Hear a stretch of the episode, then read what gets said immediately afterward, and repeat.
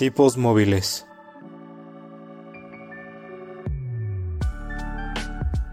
Un podcast que va más allá de los libros y de la realidad.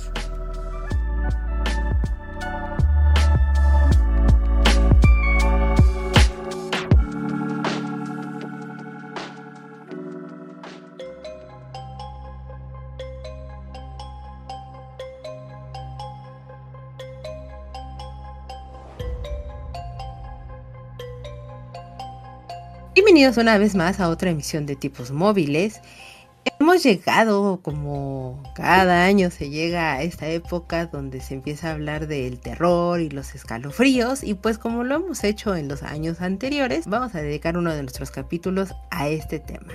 Y para hacerlo, pues también vamos a platicar un poquito del libro Boys in the Valley y platicar totalmente con una persona que es muy amante del género del terror y el horror, que es Manu. Manu, ¿cómo estás? Hola, buenas noches, este, Caro. Este, muy bien, ¿y tú? ¿Qué tal estás? Pues bien, aquí te diría sufriendo, pero honestamente es que no estoy sufriendo el frío que se siente en la ciudad. Ah. Estoy muy fascinada. Para mí es como el clima ideal, pero sé que mucha gente posiblemente sí no le esté pasando padre. Sí, me imagino que cuando llegan estas épocas es tiempo de sufrir y sacar los suétercitos. Pero gracias por la invitación. Me, me gusta que me hayas invitado al que es el programa dedicado a terror. Sí. Ya había estado molestando mucho y quería estar en este, así que gracias. No, pues muchas gracias a ti por querer venir a platicarnos del terror y, todas estas cosas spookies que a ti te gustan mucho. Y, y sobre todo por recomendarnos el libro de Boys in the Valley de Philip Fracacci o Fracassi. No estoy muy segura cómo se pronuncia su apellido. Yo tampoco, ¿eh? Pero yo creo que no le molestaría cómo se pronuncia. Es correcto, pero, pero vale mucho la pena el libro, ya platicaremos ahorita más adelantito de eso.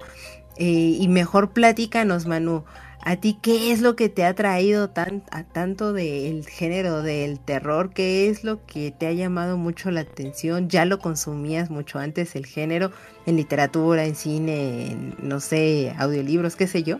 Fíjate que sí, creo que fue lo primero que consumí en la vida de literatura porque recuerdo que una vez fui a un supermercado y ves que en los supermercados hay estas pequeñas secciones de libros que uno nunca encuentra nada bueno ahí.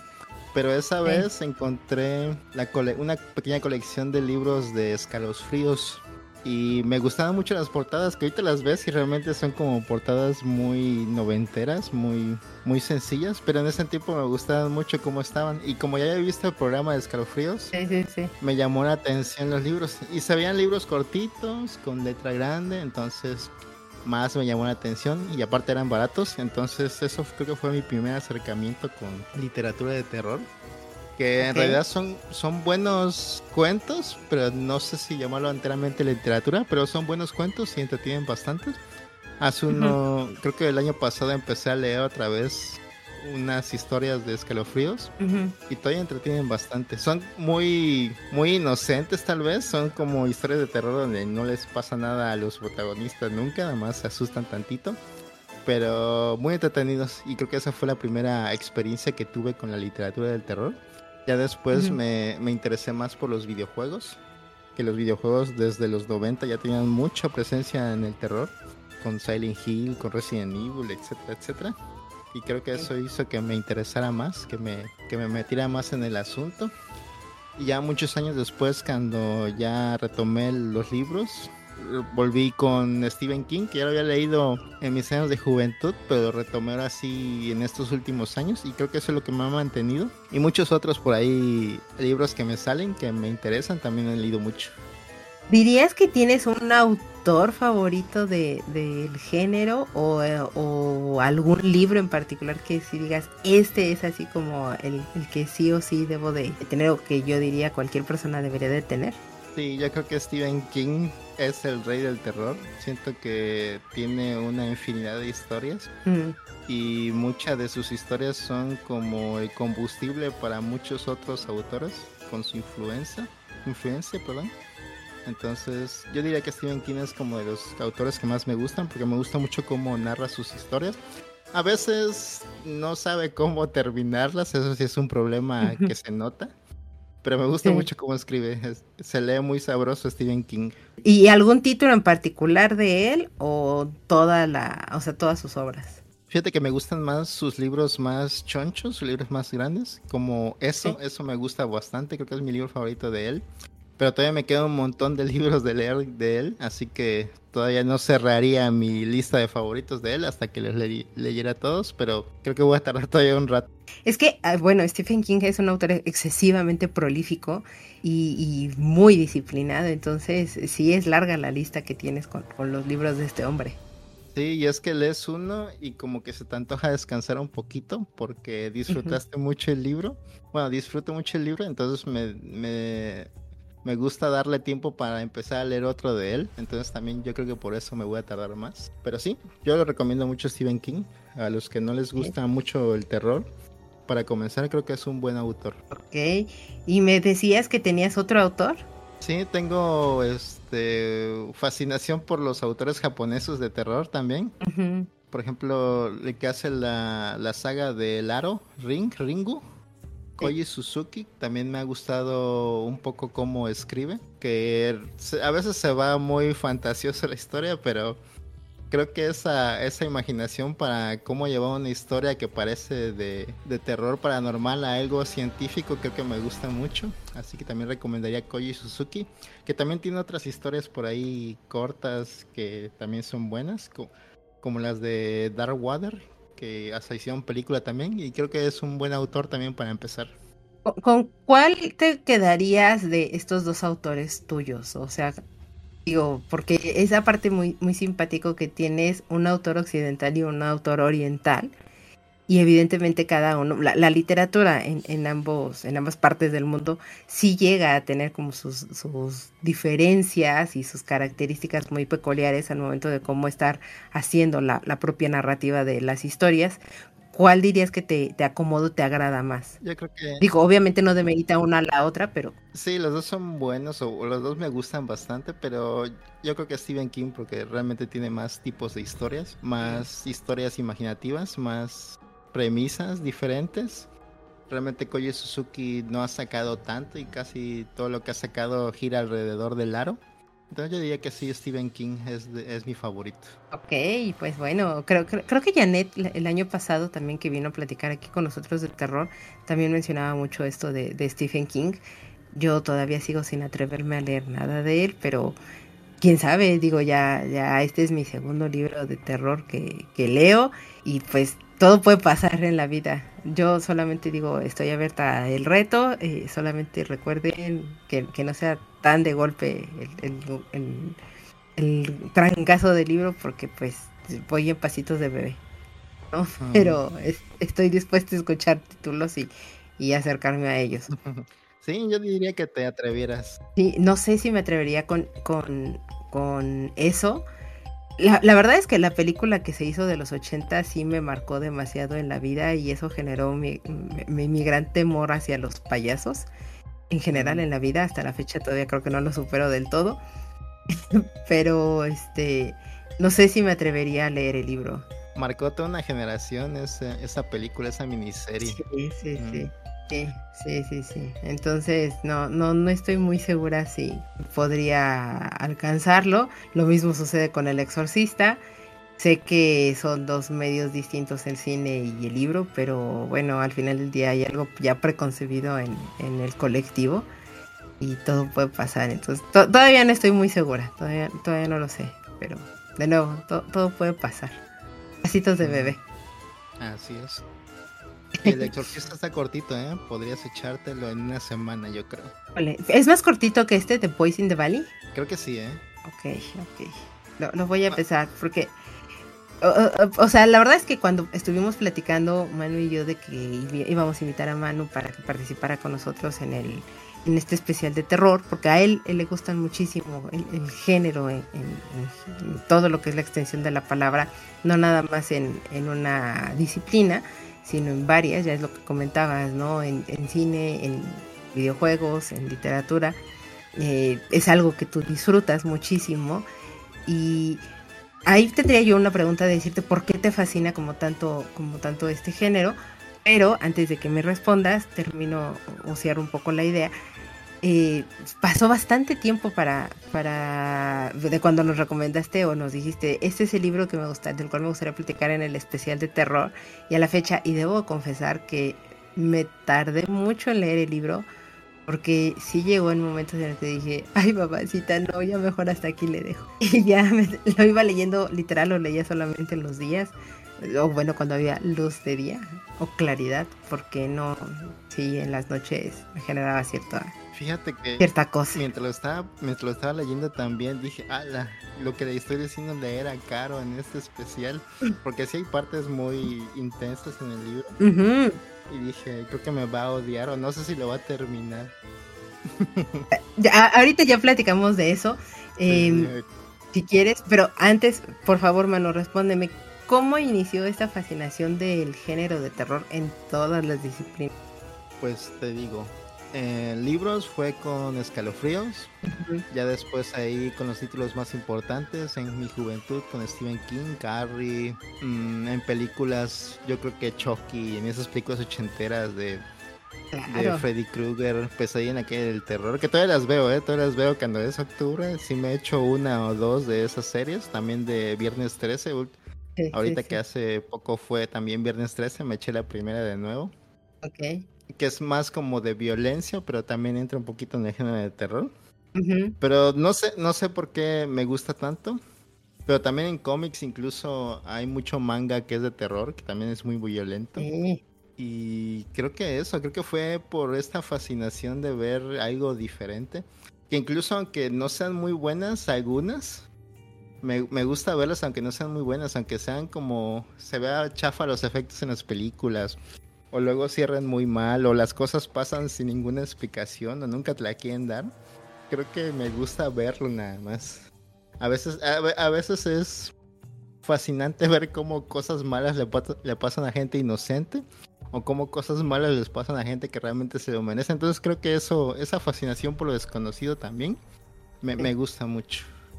Es que, es que sí es todo un tema esto de lo desconocido y las cosas que nos... Tal vez por eso razón. Fíjate, muy contrario a ti, de es que a mí me llama la atención esto desconocido y por sucede y, y, no existe per se como tal una explicación. Es parte también de lo que a mí me hace alejarme del género de decir, ay, no, qué horror, porque no encuentro una lógica a situaciones o eventos y todo. Si digo, hablamos del cine mencionados ahorita, ¿no? Con Chucky, es, es, que así como, como el eso de los ochentas, también Chucky marcó a toda una generación y eran, o sea, las ves hoy día y, también dices, los efectos son muy malos, eh, no es la mejor animación de este muñeco andante y asesino y todo, pero sí llega a tener este, este toque, no estoy muy segura si decir encanto o no, pero sí tiene este toque que, que genera ese pánico o ese terror y o sea, lo, por lo menos a mí lo que me pasaba con cuando veía estas cosas era que ya en la noche acostadito en la cama y era así como de abrir los ojos, o sea, cerrar, empezar a quedarte dormido y de repente abrir los ojos y eh, eh, todo espanta y decir, ¡Oh! pero ¿y si realmente sí puede llegar a pasar, ¿sabes? tener, tener ese punto de shock, de decir, oh rayos, ahí es donde empezaba como mi paranoia y es justo esto, ¿no? Mi terror de decir, no, creo que el ver estas cosas y que de repente se me, o sea, porque evidentemente me generaban un gran impacto porque las veía cuando era niña, pues sí, sí fueron cosas que creo que me fueron marcando en la vida a este, hasta esta etapa de mi adultez. Mm, pues fíjate, yo también tenía mucho miedo de esas cosas, como de Chucky también. Me acuerdo mucho que mis hermanos, cuando íbamos de visita con familiares, mis familiares tenían una muñeca era de trapo, era una muñeca que realmente ahorita la ves y se ve muy inocente. Pero mis hermanos en la broma me encerraban en el cuarto de la muñeca y yo así paniqueado, totalmente llorando, y les decía que me dejaran salir, pues ya sabes, a los hermanos mayores siempre se les hace chistoso fastidiar al chiquito. Claro. Y, y, a mí me daba mucho miedo por eso, pero sí creo que es un miedo que nos da al principio a todos, pero cuando vas consumiendo más y más, hay una, hay un hay un umbral en donde ya te deja de dar miedo y hasta te puede empezar a dar risa las cosas que pasan. Porque a veces también es, un, es algo de ver a personajes con ciertas características o cierta forma de actuar y ver qué pasaría cuando los pones en situaciones totalmente irreales tal vez, como paranormales, situaciones que tal vez nunca nadie viviría en la vida real, pero es interesante ver cómo actuarían estas personas si se enfrentan a esto. Es que sí hay como muchos momentos de repente muy inverosímiles, sobre todo hablando en, el tema de las películas, ¿no? Que, que es la parte audiovisual de, de, primer, de primera entrada, pues, que, que te lleva o te guía en, en la infancia, de repente. Y, y, sí hay cosas como muy inverosímiles, cosas que, que, son muy surrealistas. Y como dices, las llegas a ver ya con, con una cierta óptica crítica, por decirlo de algún modo. Pero también llega a un punto y por lo menos para mí eh, cuando, porque sí, sí he llegado a ver algunas películas de terror, no por gusto, sino más por, digámoslo, solidaridad, ¿no? Por convivir. Ah, o algo así, sí, algo así, este, y que pues por mucho que yo digo, ok, sí, o sea, es algo que no es real, es ficticio, voy a analizarlo desde otra óptica y todo, pero cuando están muy bien editadas, que hay una muy buena ambientación, sobre todo eh, que los sonidistas hacen un, trabajo magnánimo, porque creo que esa es una de las grandes virtudes que tiene el cine de terror, ¿no? El, sonido y, todos los efectos sonoros que, suceden ahí, la mezcla de sonido, que, es la famosa mezcla de sonido, eh, es una parte crucial para este género, ¿no? En el cine, en la cinematografía, porque si no, no habría manera de que muchas cosas pudieran suceder o crear el impacto que el propio director está buscando, ¿no? Mm, sí, no me acuerdo que cineasta decía que, que puedes tener estas películas de terror y si le quitas las partes terroríficas y hay una buena historia sin partes terroríficas, es una buena película de terror. Y creo que eso últimamente lo están retomando mucho con estos nuevo, este nuevo cine que es como terror de autor, como lo que pasó con Hereditary, Midsommar. Babadook, todas esas películas que tienen una historia aparte de lo terrorífico que está pasando.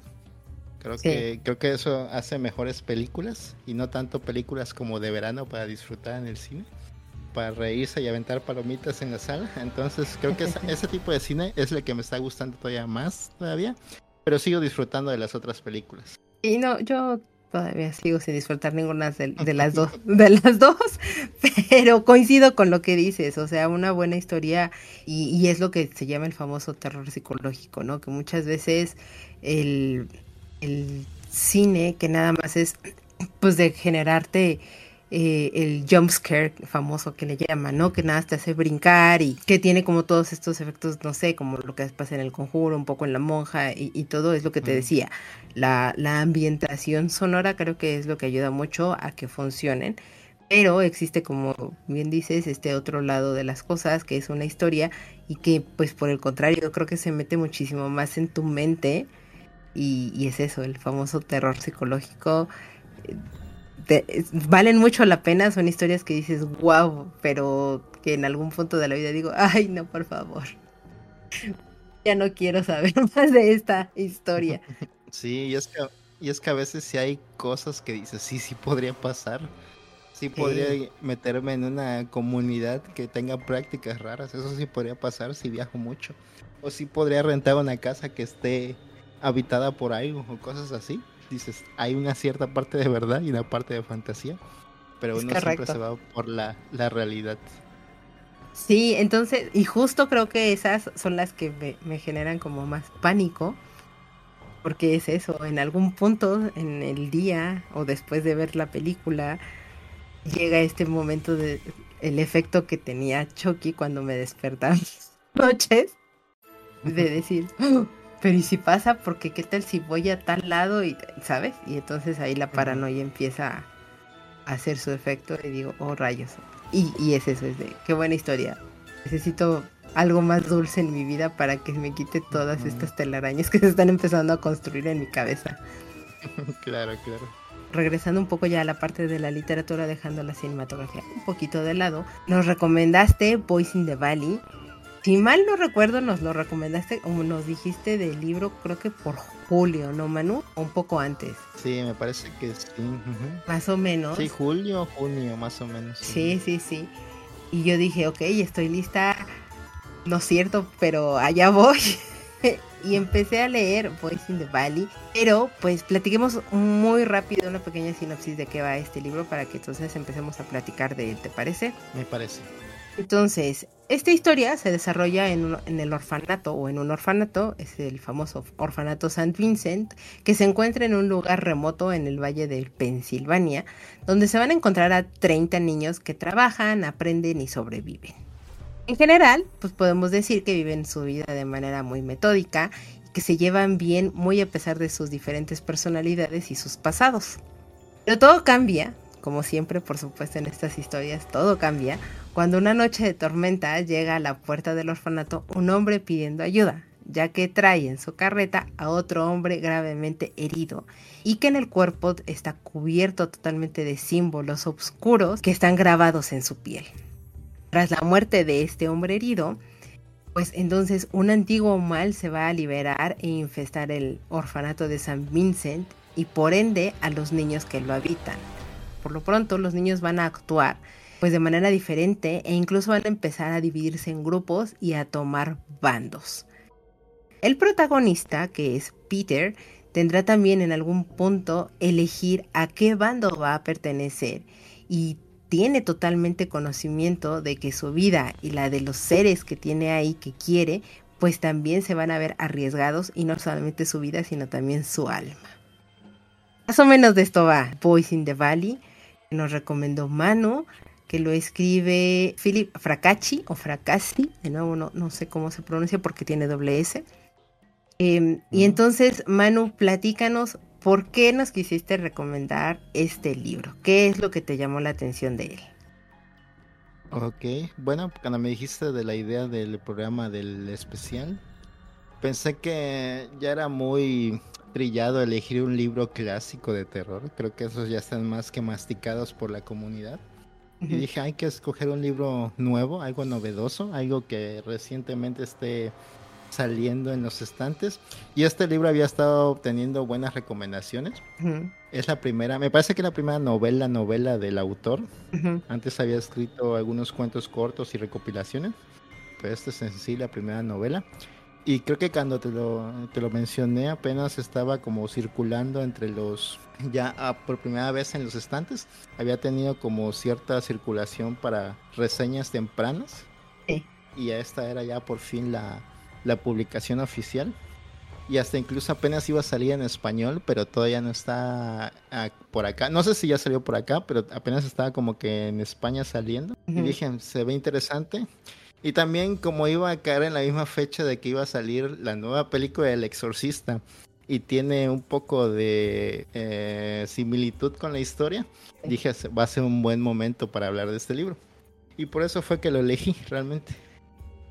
La verdad es que sí cayó muy bien. Eh, es como dices, ¿no? Cuando nos lo mencionaste todo, y todavía no había una versión en español. La ley, bueno, yo la leí en inglés, asumo que tú también, Manu. Desconozco si ahorita ya existe eh, la edición en, español, pero si no, no creo que, o mejor dicho, no dudo que no ha de tardar mucho en salir, porque la verdad es que el libro está interesante.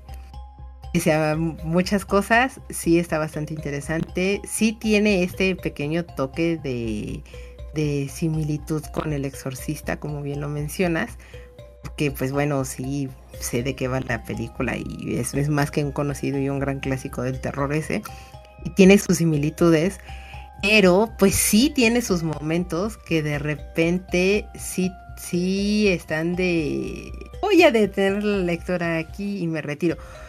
Por lo menos a mí me sucedió en varias ocasiones y fue así como esto no lo puedo estar leyendo en las noches, me queda claro, porque si no voy a estar así como mal viajándome y, demás. Entonces, religiosamente, casi todas las mañanas leía un pedazo de libro. Eh, porque bueno, a mí me generaba como este, ese terror y todo, pero a ti, Manu, sí llegó un momento en el que sí dijiste, wow, ¿qué estoy leyendo? Fíjate que sí, ¿eh? a pesar de que ya he leído mucho de terror, sí hubo estos momentos eh, donde pasan las cosas fuertes que dije, wow, se están atreviendo a esto en un libro. Porque casi siempre como que se, se detienen un poco en ciertas cuestiones eh, del terror, pero en este libro sí, sí se pasan un poquito de la raya, creo, a veces. Y sí impacta un poco, así me impactó, así me puso un poco incómodo. Bueno, no un poco, realmente sí me puso incómodo. y este, eh, sí me detuve, sí me detuve un gran rato en una parte, pero miedo, miedo, tal vez sí, por esta cuestión de cómo están comploteando los niños cuando ya son cuando ya pasa algo. Esa parte me da mucho miedo cuando los niños se, juntan a platicar siniestramente. Eso, me da mucho miedo en, cualquier tipo de historia. Y aquí también me, me, puso nervioso. Pero sí. ¿Y tú en qué parte más o menos sentiste miedo? Mejor en cuál no, no es cierto. Eh, e, parte sí fue como, sí, fue muy terrorífica.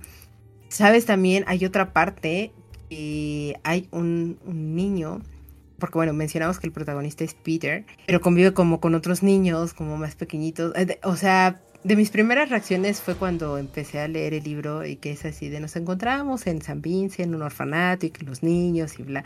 Y estaba este, dirigido por padres y todo. Yo dije, ¿por qué todas estas historias tienen que estar sucediendo siempre con padres? Y en lugares así alejados de la mano de Dios. Más adelante vamos a, platicar un poquito de esto. Pero cuando te presentan a los niños y demás y, tiene una intención de por qué lo hacen, ya que más adelante y después de un X evento y que uno de los niños que, que era como muy amigo de Peter, de repente se acerca con él en una noche de luna llena, creo, o algo por el estilo, y lo voltea, bueno, en el libro te narran que lo voltea a ver y le sonríe. Y ahí sí fue de, ay, qué horror. Porque la forma como te están describiendo que el niño está volteando a ver a Peter, cómo le está sonriendo, y tú ya tienes noción y conocimiento de, muchas cosas que están pasando, ahí es donde sí me, me quedé así fría y dije, esto aquí tengo que detenerme en este segundo. Mi, objetivo era terminar capítulos. No, ahí sí fue un punto en el que me detuve y dije, aquí no puedo seguir, en esto no puedo seguir. Sí, y es que hay una gran parte donde se siente esta atmósfera de que algo está sucediendo. Sí. Y como lo, hay muchos personajes que no saben qué está sucediendo exactamente, pero lo presienten, que pone muy nervioso. Es como esta parte antes de la tormenta, que, no sabes qué va a pasar realmente, pero sabes que va a pasar algo. Sí, sí, o sea, lo, lo... Fíjate que algo de lo que me gustó mucho del libro es que eh, este autor sabe cómo, cómo meterte de lleno en ese ambiente. La verdad es que yo leía y avanzaba y avanzaba de repente en los capítulos y todo. Y de repente pasan como muchas cosas que te las están describiendo, te las están narrando y cuando volteaba a ver así como en qué porcentaje me quedé del libro y nada más había, avanzado realmente en lectura como un 5%, un 7%. ¿no? O sea, no avanzaba realmente como tanto. Y es como, wow, eh, o sea, siento que están pasando muchas cosas. Está avanzando muy lento el libro, pero no me molesta toda esta manera en cómo me lo están describiendo. Cómo, cómo me está haciendo disfrutar como esta, pues esta descripción de, la, de las situaciones creo que ese es el punto de que te hace que te detengas en algún momento choqueante, llamémoslo así, de la lectura. Entonces, eso, e, este autor me gustó en ese sentido. Sabe cómo envolverte muy bien en la narrativa, a modo de que tú te sientas literal ahí y que comience a traspasar las páginas eh, esta, esta sensación de, de, riesgo, de que algo está sucediendo, de que algo está pasando, porque vamos, eh, en todos los niños, como tú lo mencionabas, Manu, se percibe esta, esta cosa de, hay algo malo aquí, pero no sé exactamente qué, ¿no? Y tenían esta tensión constante, si la traspasa el libro. Mm, y tiene esto de que también te preocupas por los niños como el personaje principal. Sí. El personaje principal es como muy cuidador de los niños. Sabe que hay peleas entre niños desde antes, pero de alguna u otra forma los cuida. Pero en esta situación no se le ve una forma realmente de que pueda hacer algo por ellos y es lo que también da cierta preocupación en el libro. Y lo que me gusta de este libro también es que cambia mucho entre capítulos la perspectiva de quién está narrando la situación. Entonces eso le da más variedad que, al libro, más variedad en cómo ven las cosas. Eso, eso me gustó mucho también y son bastantes capítulos, o sea, no hay no hay realmente una parte donde digas que se enfrascó en solo un personaje, realmente está saltando de punto de vista a cada rato, ya se lo hace muy variado. Y están sucediendo tantas cosas a la vez que eso también enriquece mucho que, que cada uno esté dando su punto de vista y como dice se envuelve bastante bien con su narrativa, que realmente no es un libro pesado porque no hay tantas cosas que acordarse o saber. Incluso la mayoría de los niños no, tienen nombre. No. Nada más los mencionan ahí. Pero es un libro, es un libro que sí tiene muchas cosas que pasan, pero no se siente pesado. No se siente pesado. O sea, en realidad el libro es, un libro. Podríamos decir que es relativamente un poco corto. Son como 300 páginas, más, más, menos. Eh, no, no son tantas páginas realmente. Se divide en cuatro partes el libro. Son muchos capítulos. Son capítulos medianamente cortitos. Yo lo leí en versión digital, en el Kindle. igual y, yo. y creo que el capítulo más largo era de media hora más o menos en el capítulo, ¿no? Y ahí, la verdad es que creo que yo me lo eché un poquito, en un poquito menos de tiempo, pero eh, ese era como el capítulo más largo. Y, eso, o sea, vas avanzando rápido en el libro porque te digo, yo, yo sentía que avanzaba y avanzaba y leía y, pasaban muchas cosas porque es, eso, o sea, sabe manejar muy bien como esta tensión de que tú estés enganchado y decir, quiero saber qué pasa, quiero saber qué pasa, voy a llegar al siguiente punto, voy a llegar a la siguiente página, porque te interesa saber qué va a pasar con estos niños, qué está pasando con la situación, pero pues sabe en qué momento cortarlo y lo que dices es muy atinado, mano maneja distintas voces, porque en un inicio pues está este Peter, que es el protagonista, platicándote pues en eso, en primera persona, él te está narrando desde su perspectiva. Pero en algún punto ya se empieza a platicar en una tercera persona porque ya no está hablando Peter, está hablando alguien más. Y está hablando el narrador y, y es muy interesante, pero no molesta. Se sabe cómo acompañar en ese punto y, esa ayuda a que veas las distintas voces o las distintas perspectivas que hay. Y ahorita me acordé, Manu, el otro punto donde también me detuve mucho fue cuando encierran a dos niños. Ah, claro. Ay. Que es como el principio de cuando va a empezar algo. sí. Eh, sí. Y, sí. Sí. Ahí.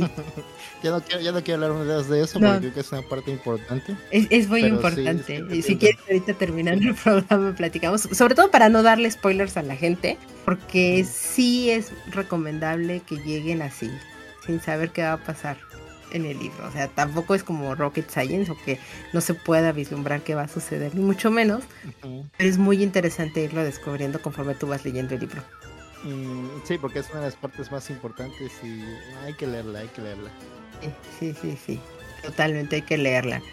Eh, pero Manu, yo preguntaba, o de las primeras cosas que yo me cuestionaba en, el inicio del libro era esto, ¿por qué pasan siempre en, en lugares así lejanísimos, olvidados, muy remotos, eh, que obviamente casi siempre es como en lugares donde evidentemente no hay muchas ciudades, muy rural y siempre está como este, este, no es en todos, pero sí es una gran constante que esté muy asociado a pues la religión, a sacerdotes, a situaciones de conventos, orfanatos, este tipo de cosas y por supuesto el, la, la, cereza del pastel en estos digamos muy entre comillas clichés que hay a veces en el género están los niños.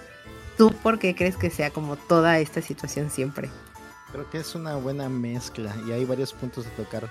Yo creo que el tema de la religión es esto de que la religión siempre la hemos visto como el punto más alto de la bondad, de lo bueno, y que haya, y que haya alguna fuerza que se oponga a ella y que pueda ser incluso más poderosa. Creo que le da cierto contraste a esta bondad y le da más este pues da miedo que la bondad no gane. Entonces creo que ese es uno de los puntos importantes de por qué la religión es como el tema a elegir en estos casos, sobre todo cuando hay exorcistas o algo, o posesiones más bien. Creo que es un tema importante en ese punto por, por esta maldad que parece a veces más grande. No sé tú qué piensas al respecto. Sí, claro, o sea, me hace sentido todo lo que dices. Porque ahorita justo recordando el, el libro que leí el año pasado, que era Nuestra parte de noche, ahí pues también te hablan como de estas, eh, pues sí, un tipo de, posesión y, de encuentros demoníacos. Pero creo que yo, porque yo recuerdo mucho y hasta la fecha lo sigo sosteniendo, Janet, por favor no me odies si es que estás escuchando este programa, pero yo dije, el, nuestra parte de noche yo no lo siento como tal un libro de terror, tanto. Y era porque cuando te tratan este punto de, de, la aparición de, de, la oscuridad y todo, pues siempre te lo hablaban, pero bajo esto, este tipo de religión eh, que, que invoca o que alaba a, esto, a los demonios, a la parte oscura, a la Santa Muerte, y todas estas cuestiones que digamos que están mucho más ocultas o que no se encuentran en el común denominador de lo que se llamaría la parte luminosa de la bondad, ¿no? Como lo mencionaste tú.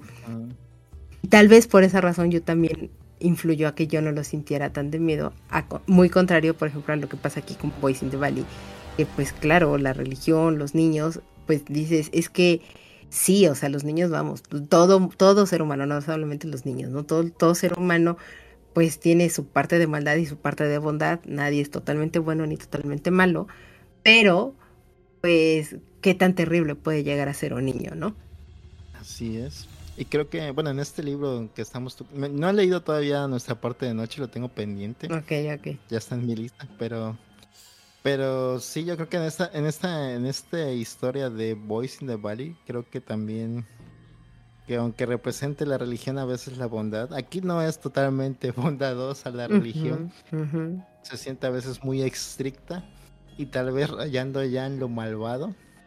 Sí. Entonces también jugar con esa idea de que lo que representa de bondad realmente está torcido por todo esto de que está alejado de los demás y quizá no se dan cuenta de lo mal que está creo que eso también le da cierto aire de, que no es algo cómodo, ¿no?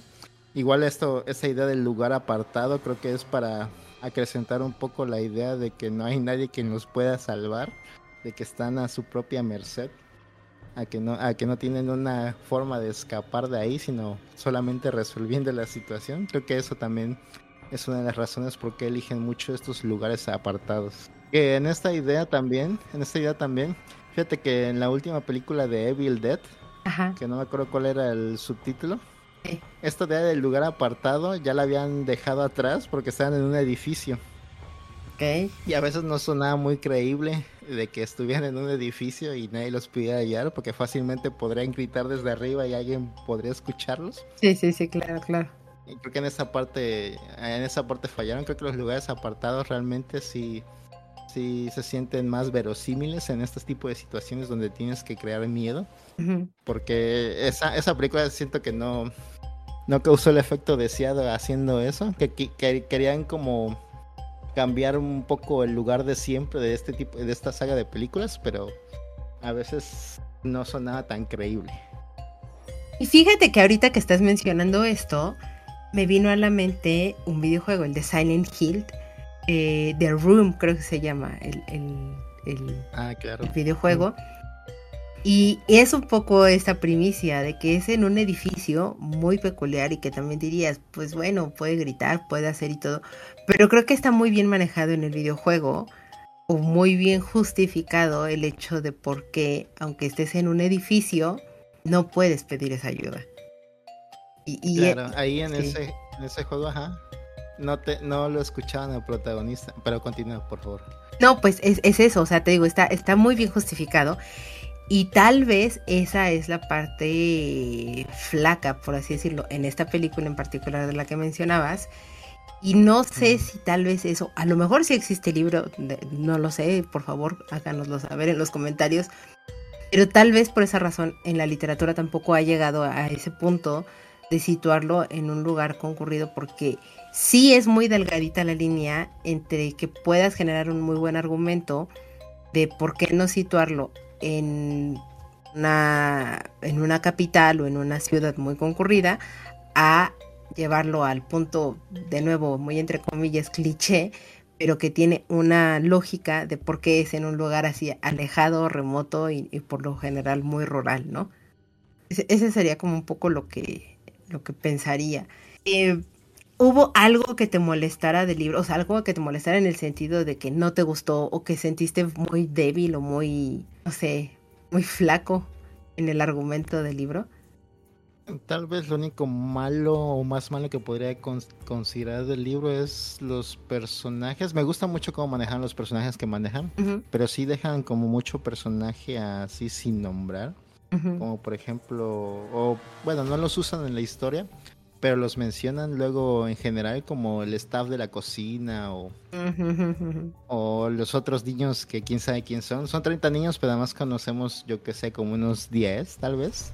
Sí, más o menos. Y realmente no muchos tienen una, historia, nada más tienen como que ciertas características. Igual son niños y no tienen, no hay razón para que tengan una historia muy avanzada, pero sí eso como me, me, hubiera gustado que profundizaran mucho en los personajes más.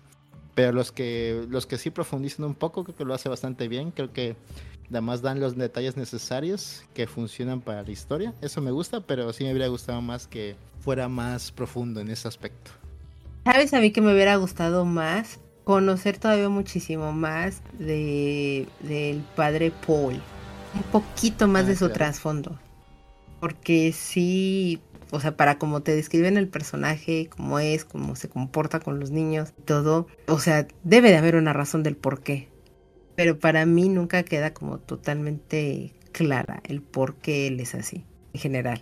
Mm, sí, y, me parece un buen personaje, ¿sabes? Sí, como que se le olvidó. Ajá, ajá, es un buen personaje por lo que representa en, el lugar. Sí, sí, sí, sí, sí. Y sí, sí, sí, tienes toda la razón, hubiera, hubiera funcionado mejor si supiéramos por qué es así. Sí, porque, o sea, no me parece tan redondo en ese sentido el personaje, porque sí es, ok, es, es esa persona, es estricto, quiere que todas las cosas sean como él las está pidiendo, etcétera, pero no te está diciendo por qué razón. Caso contrario a los otros personajes adultos, que son los otros sacerdotes, que sí tienen una razón, o sea, que sí tienen un trasfondo o que sí te los están, eh, sí te están platicando muchísimo más de ellos y por los cuales entiendes muchísimo más, eh, vamos, por cualquiera de los dos bandos que se llegan a formar aquí en el libro, ¿no? Sí lo entiendes y con este padre, que, que es el, el padre Paul, no me parece que lo, que lo logra totalmente. O sea, no lo termina de cerrar, por lo menos para mí. Esa, sería una de las cosas que, diría, no me gustaría cambiar de libro, me gustaría más que agregaran y lo completaran muchísimo más. Igual si le mandamos un comentario al autor, haga una nueva edición agregada.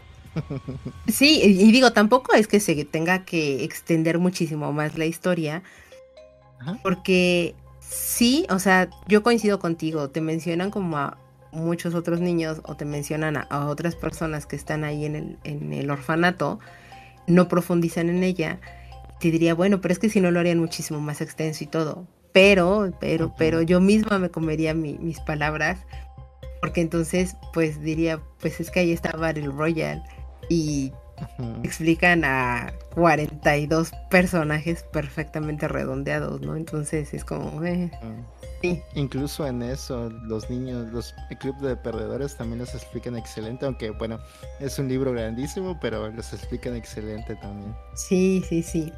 Entonces, pues bueno, muy en general, yo lo único que puedo decir es gracias Manu por, por traer este libro a la mesa, y por presentármelo pese a muchas cosas y que tiene sus puntos fuertes el libro en el sentido terrorífico y demás, es digerible, avanzas muy bien en esta lectura y todo, y yo a este libro sí le daría un 6 de calificación. La verdad es que lo disfruté, me gustó disfrutar esta forma de, un ritmo lento en cómo te va llevando el propio autor, pero creo que es totalmente justificable porque es con toda la intención de envolverte y colocarte en el lugar de los, de los sucesos que pasan aquí en el, en el orfanato San Vincent.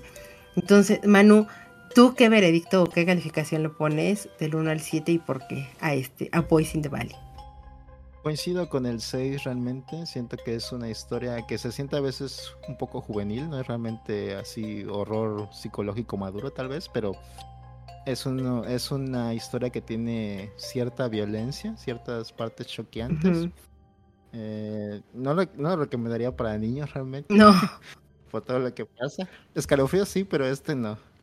Pero sí a veces se siente como una de estas historias de coming of age, como un Harry Potter o algo así, pero con elementos muy choqueantes, como ya dije.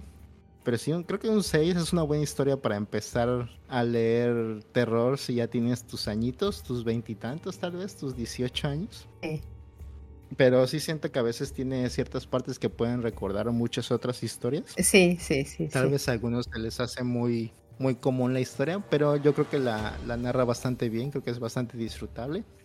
Creo que sí encontrarías algo que te guste de esta historia, al menos la mayoría. Por eso siento que un 6 es lo que se merece. Y esperemos que llegue pronto en español aquí a México, aunque la versión en inglés es muy, ¿cómo se dice? Accesible, realmente el precio es muy bajo y en digital es mucho más bajo. Pero si también pueden conseguir la versión en español de España, también estaría bien. Creo que le, metieron mucho, mucho esfuerzo a esa versión también, pero esperemos que llegue también una acá. Esperemos y sí, y le den una oportunidad. Y, y como, o sea, justo coincido también con lo que decías, ¿no? De repente sí tiene o toma momentos de otras historias que ya conoces, que pueden ser un poco eh, reconocibles no nada más del género del terror, sino en general hay, ciertos puntos, eh, porque pues claro, es, muy complicado inventar el hilo negro, pero creo que aquí lo sabe hilvanar muy bien el autor. Entonces sí, y, coincido también totalmente contigo, me parece un buen título de entrada para el género del terror. Sí, es una buena mezcla. Sí, sí es una muy buena mezcla. Y eh, Manu, si me permites, pues en las redes sociales, eh, obviamente a raíz de este programa especial y todo, pues preguntamos ¿no? a la gente que si nos daba algunas recomendaciones o algo por el estilo para las personas amantes del género o que quieren empezar a entrar en él. Entonces, si me permites, Manu, y también si tú tienes alguna recomendación que nos quieras hacer, pues adelante. Estas son las recomendaciones que nos dejaron en, las redes sociales. Muchísimas gracias a todas las personas que lo hicieron. Y las leo. Tesumo Miyuka nos escribió. Yo recomiendo el cuento de There Are More Things de Jorge Luis Borges, dedicado a Lovecraft. Es muy cortito, pero increíble. Y nos manda saludos. Entonces, muchas gracias, Tesumo Miyuka. Saludos. Sería bueno darle una oportunidad a este título. Y pues sí, también te mandamos saludos de regreso. Nuestro querido amigo César también nos mandó una recomendación que es Las cosas que perdimos en el fuego de Mariana Enríquez, escritora argentina reconocida por su libro de Nuestra parte de noche, que es el que mencionábamos hace un momento, y también es una novela de terror. Esta recomendación es una obra de 12 relatos marcadas obviamente por el terror, pero que apuntan a diferentes cosas. A mí me gusta porque es una literatura latinoamericana y es bastante reciente. El nombre del libro además está basado en un título de un disco de una banda de indie rock que se llama de la misma forma pero en inglés. Lo recomiendo bastante. Entonces, César, muchas gracias por tu recomendación de las cosas que perdimos en el fuego. La verdad es que Mariana Enríquez tiene una manera de narrar las cosas, me agrada, sí, sí, es bastante interesante. Mm, tal vez podría darle una oportunidad de nuevo a esta autora, sobre todo porque son pues relatos, entonces quiere decir que son, o quiero pensar que son relativamente cortos o algo por el estilo, o no tendría que leerlos como de, filo. Entonces tal vez si le llegue a dar la oportunidad y pues bueno, si alguien más lo hace, por favor platíquenos y, y coméntenos. Yo le traigo muchas ganas también a Mariana Enríquez de leer sus obras. A ver si este año se da ha estado muy sonada esta autora, entonces la verdad es que te diría, sí, vale la pena darle la oportunidad a nuestra parte de noche. Pues bueno, igual y empezar con las cosas que perdimos en el fuego no estaría mal, sobre todo por lo que comenta César, ¿no? De que son relatos, entonces ayuda a que también no son historias tan extensas.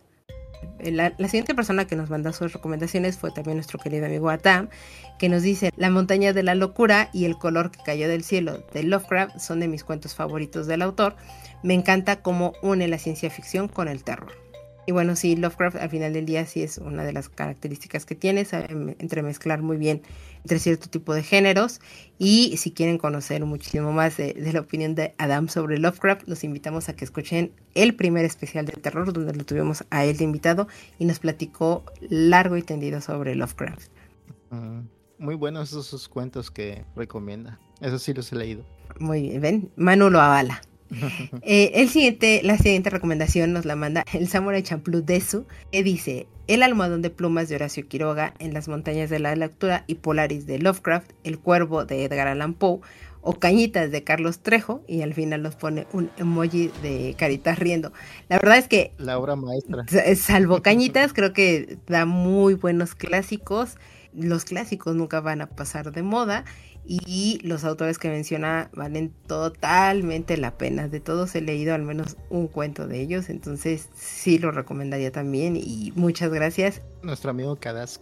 y el último comentario o recomendación nos la manda Elena Van Morten, que nos recomienda Mandíbula de Mónica Ojeda, It o Eso de Stephen King y para crear pesadillas, El Evangelio del Mal de Patrick Graham. Saludos. Muchas gracias por las recomendaciones. Mira, Manu avala totalmente la recomendación de eso. Y pues a los amantes del terror, Manu, no sé si ya conocías estos autores o estos libros, pero pues si no, ya tienes aquí dos titulitos más a, agregar a tu colección. El Evangelio de Mal ya, porque ella misma me lo recomendó mm. y es muy bueno. También trata sobre posesiones y un, una abadía de monjas, entonces también recomendado si les gusta este género, como el libro de hoy, entonces también muy recomendado. Y vayan a escuchar también su podcast que ahí narra de Elena, que ahí narra todo el libro en susurros. Sí. Se llama Susurros del Inframundo. Es correcto, entonces vayan, escúchenla y sobre todo en esta época creo que caerá perfectamente. Creo que grabó también con este Ela, en, en la opinión de Ela, sobre la película de Coraline si no mal recuerdo. Así es. Entonces también vayan, escúchenlos. Creo que van a tener tres especiales, tres especiales de Spoctober. Sí, sí, sí. Entonces vayan, escúchenlos, terminan y vienen y escuchan aquí entonces lo que nosotros opinamos sobre el libro de Coraline y ya hacen un, bonito match perfecto de, de la historia. Entonces, muchas, muchas gracias a todos ustedes que nos mandaron las recomendaciones y todo.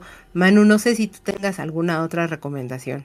Sí, ya se me ocurrió una. De si les gusta mucho este género de niños haciendo cosas espeluznantes, recomiendo mucho The Midwich Cucos, los cucos de Midwich de John Whitham, que por ahí también hicimos un programa con Bosco en la, a la mm. aventura, que ahí nos dimos unos jaloneos por la opinión de este libro, que puede ser un libro excelente o puede ser un libro malo según ese programa, pero te recomiendo mucho si les gustan los niños que hacen cosas raras. Iba a decir niños malditos, pero no forzosamente. Exactamente. Y otro que es un clásico, pero se me hizo muy interesante, es como una historia, una colección de historias japonesas que se llama Kwaidan, que es, creo que su título es Historias y Estudios de Cosas Extrañas de Lafcadio Hearn. Es un buen libro como de cuentos de cosas extrañas, más o menos terror por ahí que está muy interesante. Para ser un libro de 1904 es muy interesante. Mira, es que es muy chistoso porque muchas veces estas lecturas hechas muy a principio de, un siglo o muy, muy, muy añejas, también tienen este toque terrorífico y sobre todo, no estoy muy segura si más imaginativo o, vislumbraban muchísimo más ciertas eh, historias, pero las hacen muy emocionantes e interesantes. Y está interesante porque él era un extranjero que vivía en Japón y escribió como todas estas historias que le contaban y las tradujo para el público extranjero. Así que es un pionero también. Pues entonces, ahí tienen todas estas recomendaciones. Las vamos a estar colocando, por supuesto, en nuestras redes sociales. Y si tienen más recomendaciones del género, pues por favor, déjenoslas saber en nuestras redes sociales, en, en Instagram, en X y en nuestro sitio tiposmóviles.com o también déjenos sus comentarios pues aquí en Spotify que ya también nos pueden dejar todos sus comentarios. Y, y, los vamos a leer aquí con muchísimo gusto, como los comentarios que nos dejaron, que bueno, nos los dejó en realidad nada más tenemos un comentario que en esta ocasión nos lo dejó nuestro amigo Adam. Entonces, si me permites, Manu, te voy a leer nuestro comentario y me ayudas a responder la pregunta, ¿ok? Claro. Adam nos escribe, si bien mencionan en el inicio del capítulo pasado, que fue el del silencio de los inocentes, que tuvieron problemas para grabar el capítulo, este nuevo formato por el que optaron fue interesante. Lo sentí como el estilo de A la aventura, lo cual a mí me da muchísimo orgullo que diga eso, Adam. Muchas gracias. Eh, lo sentí muy como el estilo de A la aventura y fue muy agradable de escuchar además de su duración, hizo que se me fuera como el agua. No estaría mal que lo repitieran en alguna otra ocasión y espero que David ya vea la película. Ahora mi pregunta para este capítulo.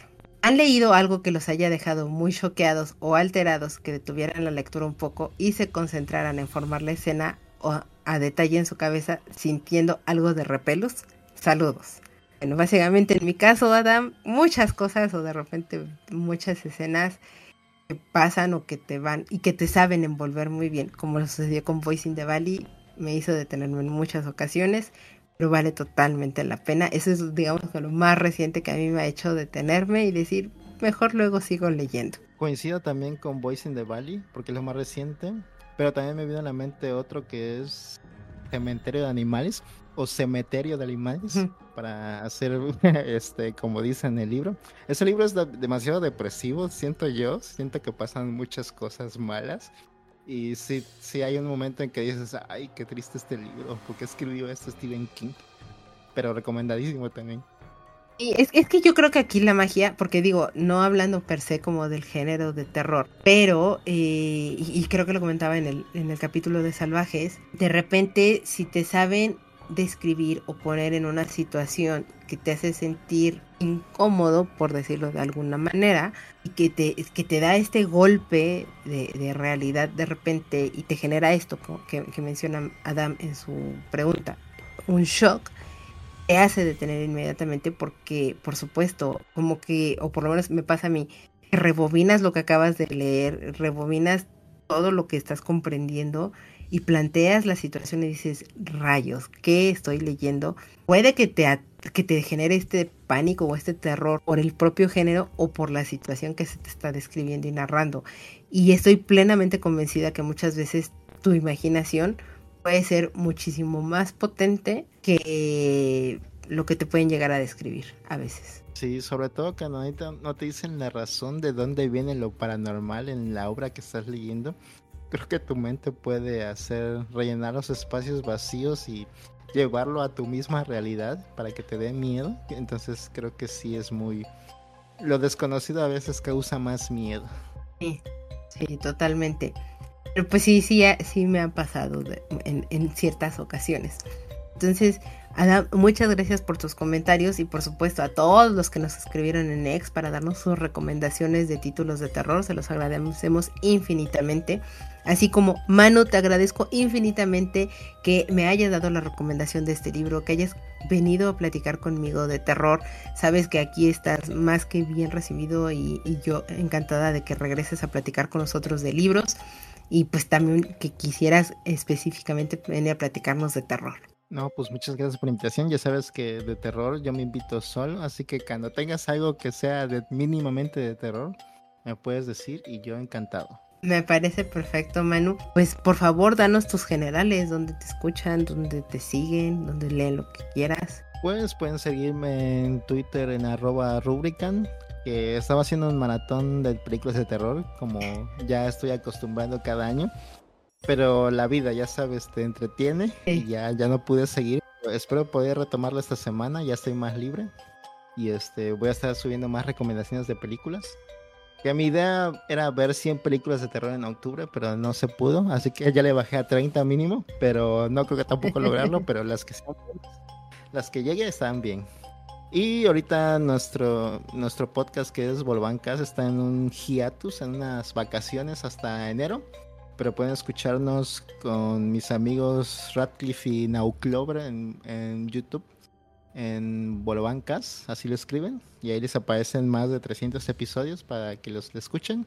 Si quieren escuchar un poquito más de cosas variadas, no tienen nada que ver con nada, así que Si quieren nada más desconectar el cerebro, es un buen programa. Y ya, creo que ya eso sería todo.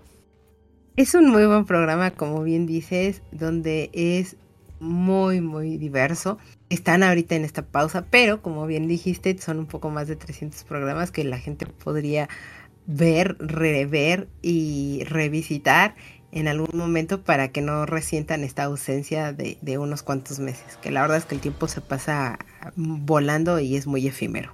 Así es, esperamos regresar más poderosos que nunca. Así será Manu y estará la gente ansiosa de, de, este regreso. Y de nuevo, pues eres más que bien recibido en este programa. También si quieres venir a platicarnos de cualquier otra cosa o cualquier otro tema, Manu, nos encantará recibirte aquí.